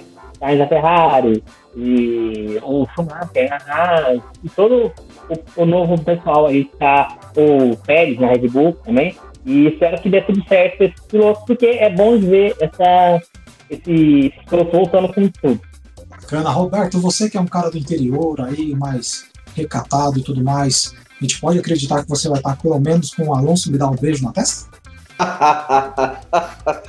Olha, eu vou. Eu, eu, eu, vou ser bem sincero, eu tenho sentimentos dúbios sobre o Alonso, né? Putz, é, eu admiro ele pelo piloto que ele demonstrou ser, principalmente nos anos dele de Ferrari. Não tô olhando nem Renault, os anos dele de Renault, ele era apoiado pelo tripé equipe, que tinha o Briatore, num, talvez o ápice da carreira do Briatore como chefe de equipe, né? Pela Michelin, que estava num momento excepcional, fazendo um ótimo trabalho, e o momento da Renault, que fez um bom chassi, que praticamente leu e entendeu o regulamento de 2005 e 2006. Mas o Alonso da Ferrari, é, é, como eu falei para vocês, eu tenho sentimentos dúbios, né? Eu admiro o Alonso da Ferrari, que, nossa, é, é, o Alex falou aqui de dois campeonatos. Eu lembro de 2010, que o Alonso chegou na última corrida para ser campeão. Eu lembro de 2012, que o Alonso, putz, não fazia sentido ele estar tá brigando pelo campeonato com aquele carro. Era um carro péssimo. Um dos piores carros da Ferrari da década. 2012 é do Petrov? Do, não, 2012, 2010 foi, Petrov, né? 2010 foi do Petrov, 2012 foi quando lá em Interlagos o Vettel Isso, roda. Nossa, vira uma confusão danada. Então, assim, é, é e, e, esse Alonso me chamou a atenção. E o Alonso da McLaren me chamou mais atenção ainda como um cara mais tranquilo, né? Mais descontraído, né? É, ao mesmo tempo que eu lembro do Alonso né, da rivalidade dele com o Hamilton, que, putz, foi um negócio danoso, na minha opinião, para a carreira dos dois, tanto para o Hamilton quanto para o Alonso. E o Alonso, que, putz, é, meu, talvez o que eu falo seja um pouco polêmico, que é um dos, eu não vou dizer arquitetos, mas esteve presente naquela coisa, naquela vergonha de Singapura 2008. Né? É, aquilo lá Aquilo lá foi feio. O Alonso, Alonso é um cara que eu posso falar que eu considero ele como, como um dos grandes pilotos da Fórmula 1 que eu gostaria muito de ver ele na Fórmula 1, mas que eu não gostaria de jeito nenhum de estar na mesma equipe que ele. Mas o, o, é um cara importante de estar no grid. Não sei se o rendimento dele, dois anos longe da Fórmula 1, já está mais velhinho, não sei se a gente pode esperar tudo isso dele. Eu gostaria de ver pelo menos o, as primeiras três corridas para eu falar mesmo o que, que eu acho do, do, do Alonso ter voltado. Não sei se é uma grande furada ou se é uma, uma coisa muito boa, né? Mas então chegamos ao final de mais um episódio aqui do Sargento F1. Vamos agradecendo na lista. Lucas, suas considerações finais, por favor. Bom, eu queria agradecer mais uma vez aí o convite de vocês por participar desse maravilhoso podcast. Eu estou aí sempre que vocês precisarem e é muito bom conversar sobre Fórmula 1, principalmente nos períodos que a gente não está tendo Fórmula 1, né? Não começou a pré-temporada, não começaram as corridas. Então é uma forma de deixar viva a chama é, dessa paixão pelo esporte nos nossos corações e eu espero que todos estejam ouvindo. Nesse momento tem uma boa semana. É, espero que esteja tudo bem com vocês também nesse período é, meio difícil para nós e até a próxima. Já tá chegando, rapaz. Mais 21 dias a gente já tá tendo corrida aí. Mas, esqueci de perguntar uma coisa para você que eu vi o pessoal fazendo no, no, num dos nossos podcasts e eu achei, achei muito legal. Como, como, que começou a sua, sua história com a Fórmula 1? Fórmula 1 começou no ano de 2004, né? Eu tinha ali meus já nos sete anos de idade, né? E meu tio ainda, naquele momento, ele ligava a televisão de manhã e tinha corrida. E um belo dia eu vi ali é, os tomates correndo, o, o Alonso começando a ter uma, uma certa destaque, né? E eu gostei, né? De ver ali o Juan Montoya também. E eu comecei a gostar naquele momento, é, em 2004, e fui acompanhando, né? É, o passar dos anos, tio está assistir, mas eu continuei assistindo, e assistindo começa a ser comigo. Depois que assistia os treinos. Cara, cara, legal. Roberto, por favor, suas considerações finais. Estamos muito felizes com a sua participação, foi um prazer inenarrável. Por favor, conta pra gente aí também como você entrou nesse mundo de Fórmula 1. Olha, primeiramente agradeço a oportunidade de, de debater sobre Fórmula 1. É um esporte que é apaixonante, né? É irritantemente apaixonante, né? E é muito bacana conversar com pessoas com, com visões e pontos de vista tão, tão bacanas, né? É, sobre como começou a Fórmula 1, putz, é, eu criança vendo Spa 98, aquela tarantela na largada, a primeira lembrança Só passou sete carrinhos vazios, sete carrinhos é, imaculados naquela confusão ali da La Source, né? Isso, isso mesmo.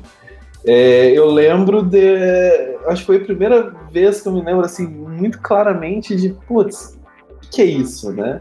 E eu vim desde, desde, aqua, desde aquela época sempre vendo, né? Como qualquer criança da idade, jogando, né? E depois, quando a, internet ficou mais popular, eu comecei a, a, a, estudar, a ler e pesquisar mais. Até o, que, até o ponto que eu tô hoje, de putz, é, é meu, meu esporte, meu esporte predileto, é o, é o meu hobby de ficar desenterrando histórias pitorescas sobre Fórmula 1, de pesquisar fotos obscuras de testes e de teorias e é esse tipo de coisa. Então, putz, é, a Fórmula 1 começou para mim lá em Spa, que eu vi aquela tarantela, eu falei, putz, isso, isso é muito bacana, isso é muito legal. Eu vi que não era só aquela tarantela, tinha mais coisas, tinha mais história. Cara, muito legal. Alex, prazer inenarrável estar aqui novamente com vocês. Cara, suas considerações e conta aí como é que começou a sua história na Fórmula 1, porque a história que eu vou contar de como começou a história da Fórmula 1 eu acho que você vai lembrar de uma coisa se você mora em Interlagos faz muito tempo. É, desculpa, é, com certeza tem o Alonso nessa história. Deve ter o Alonso em algum momento dessa história. Isso é um, a única coisa. Eu acho que vai ter uma parte do Alonso emprestando dinheiro para ele, mas não, não, não. Eles Interlagos, ele deve ter dado a casa dele pro Alonso morar, com certeza. Só pode. Rapaz. Legal, gente. Obrigado aí pelo bom humor, pelo carinho, né? Apresentação aí, mais uma vez, brilhante. Parabéns aí, obrigado pela, pela ajuda.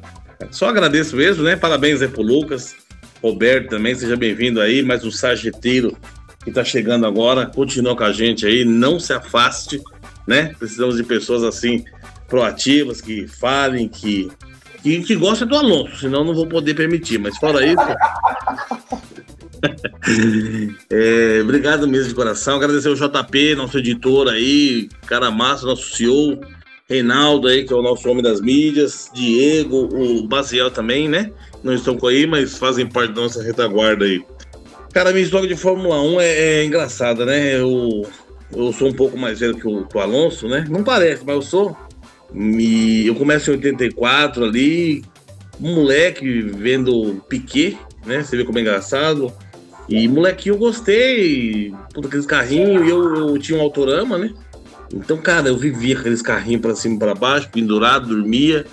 E não tinha muito assim, assim a, a, não compreendia ainda exatamente quando eram as corridas, mas sempre pedia, né, minha mãe ou meu irmão que no dia da corrida me avisasse. Então cresci assistindo Lauda, Prost, na sequência Senna, Schumacher, né? Toda essa, essa galera que veio. O, o Alonso, aparentemente, não sei, não sei se vocês repararam, mas sou fã do Alonso, gosto muito, né? Sou discreto, procuro não evidenciar muito. Se você mas... não fala, eu não tinha notado. Eu imaginei. Eu, eu procuro realmente ser bem discreto. é, eu, assim, eu, tenho, eu, eu, gosto de carro antigo, né? Eu tenho o meu, o meu clássico aqui, que não, não chega a ser tão antigo, que é um, um ômega 9, 97, 98. E assim, é, na lateral, né, entre as portas ali, eu mandei personalizar o capacete, né? E o nome Alonso, pequenininho, igual tinha no cockpit. E é, é, é um mimo que eu tenho, gosto muito do piloto. E, mas assim, a, passei a adolescência mesmo sendo fã do, do Schumacher, gosto ainda muito do Schumacher, né?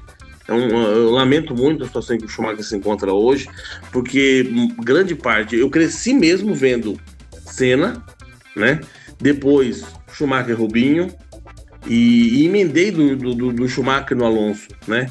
Então, assim, eu, eu tenho uma sequência de, de, ídolos do esporte bacana, é, porque você pega Lauda, Senna, Schumacher, Alonso, Hamilton. É simplesmente o supra-sumo da, da, dos últimos 40 ai, anos de Fórmula 1, né? Eu tive o prazer de ver todos lá, é, pegar campeonatos, para ser campeão, carros icônicos, né? E, e, cara, vi muita coisa, né? Eu, eu, eu já trabalhei né, dentro do autódromo de, do, do, de Interlagos, na, na, nas corridas de Fórmula 1. Eu estive lá dentro trabalhando como funcionário do autódromo em 95, 96, 97. E, e voltei depois diversas vezes para assistir. É, eu escuto da minha casa o ronco dos motores lá quando tem treino de estoque, quando tem uma pancada. Ontem mesmo a gente tá, tava aqui, tava ouvindo que tinha V8 na pista ontem. Não sei nem o que, que era, né? Então a minha vida ela é, tem muito agregado disso, né? É, gosto, gostei já do futebol, mas desde 2000 para cá o futebol perdeu o sentido o, o jogador meia roda, um, já não é mais aquelas coisas. 2002, né? Foi a última Copa que o Brasil ganhou. Então a Fórmula 1, para mim, não é, não é só o meu esporte favorito, né? É o que eu respiro, porque eu paro para almoçar, eu boto ali um programa para assistir, seja Boteca F1, Roda com Roda, é, GP, né, o Lito Cavalcante, Reginaldo Leme, eu, eu, eu, eu, vivo isso, né? Então a minha vida ela, ela é gira em torno da Fórmula 1, moro perto do autódromo e faço parte do Sargento F1, que para mim, de verdade, é o melhor grupo sobre Fórmula 1. Essa rapaziada aí é sensacional e eu tô ansioso para que o canal do YouTube possa começar a funcionar, para que a gente possa ter convidados e, e levar esse projeto um pouco mais à frente porque o nosso projeto, quando eu digo nosso, né? Porque embora eu tenha, eu tenha iniciado o projeto lá no Boteco F1 quando a gente veio para cá, mas é nosso, né? O Sargento F1 é nosso e cara, só alegria. Tenho, espero vocês todos sempre junto conosco aí e vamos fazer junto do canal aí uma grande potência para falar do que a gente ama. Fórmula 1 e Fernando Alonso. Não necessariamente nessa ordem, né? Sim, cara, Fernando Alonso primeiro, mas eu fui discreto. Isso, isso aí. Prazer inenarrável estar aqui com vocês de novo. Eu sou o Huckenberg aqui de Sereta, né? Quando o pessoal tá, tá, precisando ali de alguém correndo que possa assumir o, o volante, estou eu aqui colocando o capacete correndo. E a minha história de Fórmula 1, desculpem se eu me emocionar no meio dela, mas é o seguinte: uh, meu pai, meu falecido pai, já tem 10 anos que ele, que ele, que ele faleceu, ele era fanático por carro. Então, não necessariamente Fórmula 1, não necessariamente automobilismo de competição, mas ele era fanático por carro. Meu pai, a gente não tinha uma condição financeira tão, tão boa quanto eu tenho hoje, né? Meu pai ele acabava vendo muitos carros porque ele era zelador de um, de um prédio que tinha um banco, então tinha os carros da diretoria lá, tinha um Rolls Royce que ficava, ficava em exposição numa, numa agência do banco do prédio que ele era zelador, né? E eu cresci nessa paixão do meu pai por carro. Até que uma das primeiras lembranças que eu tenho de Fórmula 1 é eu embaixo do sovaco do meu pai vendo vendo a vitória do Senna em Portugal 85. Então é um negócio que tem muito na minha cabeça, aquele negócio do, do Senna abrindo o cinto lá da, da Lotus 97T, jogando aquele cinto vermelho para cima, colocando o corpo para fora do carro. Eu cresci fanático pelo Senna. Com o tempo eu fui revendo um pouco minha, minha, meu fanatismo pelo Senna, mas a Fórmula 1 esteve sempre na minha vida, e a Fórmula 1 esteve sempre na minha vida junto com meu pai.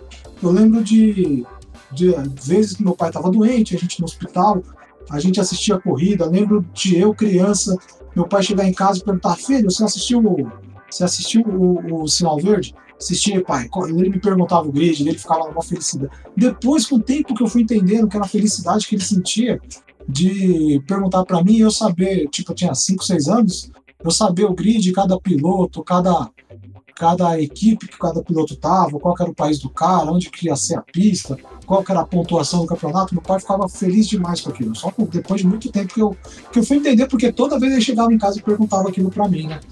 E o, o, que eu falei que, o, que talvez o Alex ia lembrar, porque eu tinha um tio que ele morava no Jardim Primavera, que é, que é um pouquinho próximo de Interlagos, e eu lembro de mim com meu pai, eu devia ter uns 6, 7 anos, depois de muito tempo eu fui entender, pô, a gente não, não tinha grana para entrar no autódromo para ver a corrida, né? Mas eu lembro da gente parado ali no, no, no muro de Interlagos, que antes da, da Fórmula 1 voltar para Interlagos em 90, o muro era um muro de, de concreto, mas era um concreto vazado, então dava para você parar ali na Avenida Interlagos e ficar curtindo uma estoque, um campeonato paulista de, de, de pilotos e tal, que tinha Passat, Voyage, Fusquinha. Então, no fundo, no fundo, Fórmula 1 para mim até hoje é um negócio que eu lembro muito do meu pai. Então, lembrança de família pura e é por isso que eu sei que eu vou continuar vendo Fórmula 1 sempre, vou continuar vendo toda a largada, porque eu, a única largada, coincidência não, que eu perdi entre 95 e, e, e 2000, que é quando eu comecei a trabalhar, a única largada que eu perdi foi em Mola 94, né? Eu acordei bem na hora que o Senna tava, tava batendo lá no, no muro. Mas até hoje, pelo menos a largada de toda a corrida eu. Agora com F1 Pro, com podendo gravar a corrida, é difícil eu perder uma corrida. Então, Fórmula 1 para mim é isso. Fórmula 1 é lembrança de família. É um negócio muito, muito forte para mim. Então a gente fecha aqui mais essa edição do Sarjeta. Muito obrigado para todo mundo que acompanhou a gente. Sigam a gente no Instagram, é, sarjeta.f1. Até mais, semana que vem estamos aí. Obrigadão, gente.